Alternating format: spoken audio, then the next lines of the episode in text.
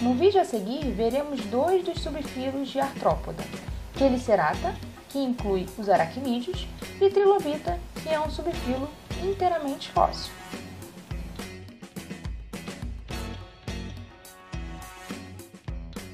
Artrópoda é um filo de imensa diversidade e atualmente está classificado em cinco subfilos: Quelicerata, Trilobita, Miriápoda, Crustácea e Hexápoda. A partir de agora, vamos abordar características principais, registro fóssil e questões evolutivas desses subfilos. O primeiro deles, Quelicerata, tem mais de 115 mil espécies descritas, sendo o segundo subfilo mais diverso dos artrópodes. São caracterizados pela divisão do corpo em prosoma e opistossoma, ou seja, possuem dois tágulos. Em relação aos seus apêndices, o seu primeiro par de apêndices são as quelíceras, segundo par de apêndices os pedipalpos, e após as quelíceras e pedipalpos vem quatro pares de pernas ambulatoriais, totalizando seis pares de apêndices. Podem possuir um espinho caudal no final do opistossoma e não possuem antenas. O registro fóssil de Quelicerata confirmado mais antigo data do Ordoviciano, Porém, há fósseis de grupos que ocorreram desde o Cambriano que têm sido frequentemente associados aos quelicerados, como Santacaris, Abélia, que são alguns grupos que nós já vimos como sendo artrópodos bem antigos, e alguns grupos com apêndices bucais gigantes, que é do grupo Megaqueira, como por exemplo Leancoilia, Yorroia, dentre outros, e Sigineia. Os quelicerados possuem pelo menos quatro linhagens: as aranhas do mar, ou Pycnogônida, os límulos, ou Chifosura, escorpiões marinhos, os Euriptérida, e aracnida, são os aracnídeos. Dessas três linhagens, as três mais basais em relação aos aracnídeos são de ambiente marinho.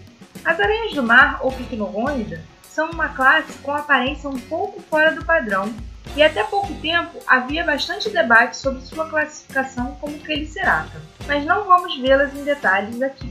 Já os Chicosura fazem parte dos quelicerados mais típicos. São conhecidos como caranguejos ferradura e límulos, uma ordem com poucas espécies que ocorrem no recente, mas com um registro fóssil maior do que sua diversidade atual. A aparência desses animais continua praticamente a mesma desde os seus representantes do Siluriano, com poucas modificações.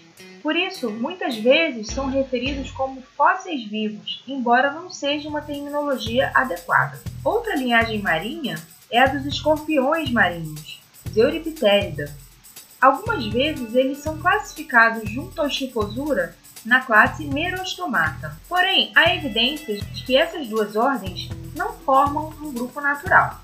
Euriptérida é uma ordem totalmente extinta e variava de tamanho de 20 centímetros, sendo que algumas espécies chegavam até 3 metros de comprimento, daí o escorpião marinho gigante. É um dos maiores artrópodos que já viveu e se extinguiu ao final do Paleozoico, na grande extinção em massa do Permo-Triássico. O interessante desse grupo é que eles possuem muitas semelhanças com os aracnídeos, inclusive na parte respiratória. Nesses animais, as brânquias eram internalizadas, provavelmente como uma forma de proteção, mas isso os permitiu que começassem um processo de invasão ao ambiente terrestre. Algumas espécies do siluriano eram anfíbios. Acredita-se que as brânquias internalizadas no Euriptérida deram origem aos pulmões e livro, que são estruturas respiratórias importantes presentes em diversos grupos de aracnídeos, como por exemplo os escorpiões e as aranhas. Muito provavelmente, os Euriptérida são o grupo irmão dos aracnídeos, por isso aquela classe Merostomata, incluindo límulos e escorpiões marinhos, não é considerado um grupo natural. Os aracnídeos, sem dúvidas, são a classe mais conhecida dos Quelicerata, e o interessante é que eles estão dentre os primeiros animais a invadir o ambiente terrestre. De todas as ordens, apenas três realmente são bastante conhecidas: os ácaros e carrapatos, escorpiões e aranhas, possivelmente devido à sua importância médica, e no caso das aranhas e ácaros, também por sua abundância e diversidade. Seus ancestrais e primeiros representantes eram provavelmente anfíbios, assim como os Euriptérida, ou recém-adaptados ao ambiente terrestre. O registro fóssil confirmado mais antigo dos aracnídeos é do Siluriano, mas essa invasão do ambiente terrestre pode ter ocorrido ainda no Ordoviciano. Esta é uma das suas ordens totalmente fósseis trigonotar, com registro no Siluriano. Já o subfilo Trilobita talvez seja dos grupos de invertebrados extintos o mais conhecido. É um grupo com grande diversidade, mais de 19 mil espécies descritas por pesquisadores, todas a partir de material fóssil. Lembrando um pouquinho do Chifosura, a morfologia desse quelicerado já induziu erroneamente que os trilobita já tenham sido vistos como próximos dos quelicerados. Isso não é algo suportado atualmente. As características usadas para aproximar os dois grupos são plesiomórficas e provavelmente presentes nos ancestrais dos artrópodes. Algumas delas são o corpo trilobado e a carapaça com uma margem frontal. Mas atualmente os trilobitas são vistos como próximos dos subfilos de mandibulados, que são as lacraias, gongolos, crustáceos e insetos. O registro fóssil dos trilobita mais antigo data do Cambriano, e houve um predomínio deles nos mares do Paleozoico, especialmente durante os períodos do Cambriano e Ordoviciano. Após esses períodos, houve um declínio na diversidade até a sua completa extinção no final do Paleozoico, no evento de extinção em massa do Permo-Triássico. Aqui podemos observar várias linhagens de trilobita e observamos uma grande diversidade de linhagens durante o Ordoviciano algumas vão sendo extintas nos períodos posteriores, até que no Carbonífero e Permiano tenha restado apenas uma delas. A diversidade já estava baixa durante esses períodos. Neste gráfico é possível observar a mesma coisa. Aqui se trata do número de famílias de trilobita presentes ao longo dos períodos do Paleozoico. Nós já vemos uma diminuição drástica após o Ordoviciano e culmina com a sua extinção total ao final do Permiano. As razões para o registro fóssil abundante do grupo provavelmente estão associadas com a presença de um exoesqueleto rígido e isso sabemos que favorece ao processo de fossilização.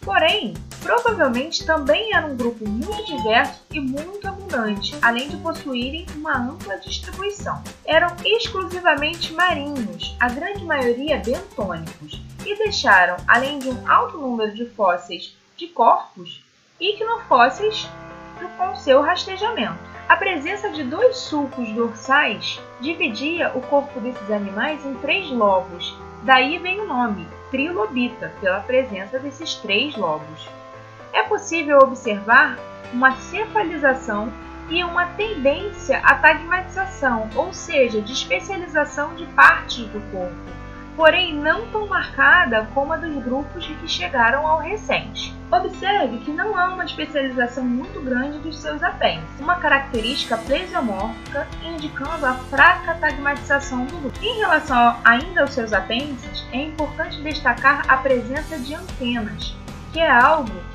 que os aproxima do grupo de artrópodes mandibulados. Por se tratar de uma estrutura fina e delicada, os fósseis com antenas preservadas são mais raros. O primeiro par de apêndices é uma característica importante no entendimento da evolução dos artrópodes. No grupo dos quelicerados, ele originou as quelíceras, que são especializadas em alimentação, e provavelmente também são homólogas ao primeiro par de apêndices gigantes de alguns grupos que são considerados aparentados aos felicerados. Já no grupo dos mandibulados, que são as lacraias, gongolos, crustáceos e insetos, e nos trilobita, o primeiro par de apêndices originou as antenas, que é uma estrutura sensorial. O registro fóssil de trilobita é tão abundante que é possível até mesmo estudar a sua forma de fazer muda, e alguns comportamentos, como por exemplo o enrolamento do corpo. Eles se enrolavam de uma forma defensiva em uma forma esférica ou de cápsula, trazendo a porção anterior junto à porção posterior do corpo. Também é possível estudar sua anatomia interna, sobretudo atualmente com técnicas modernas de microtomografia. Mas há fósseis que, mesmo sem técnicas modernas, já era possível observar os gânglios nervosos.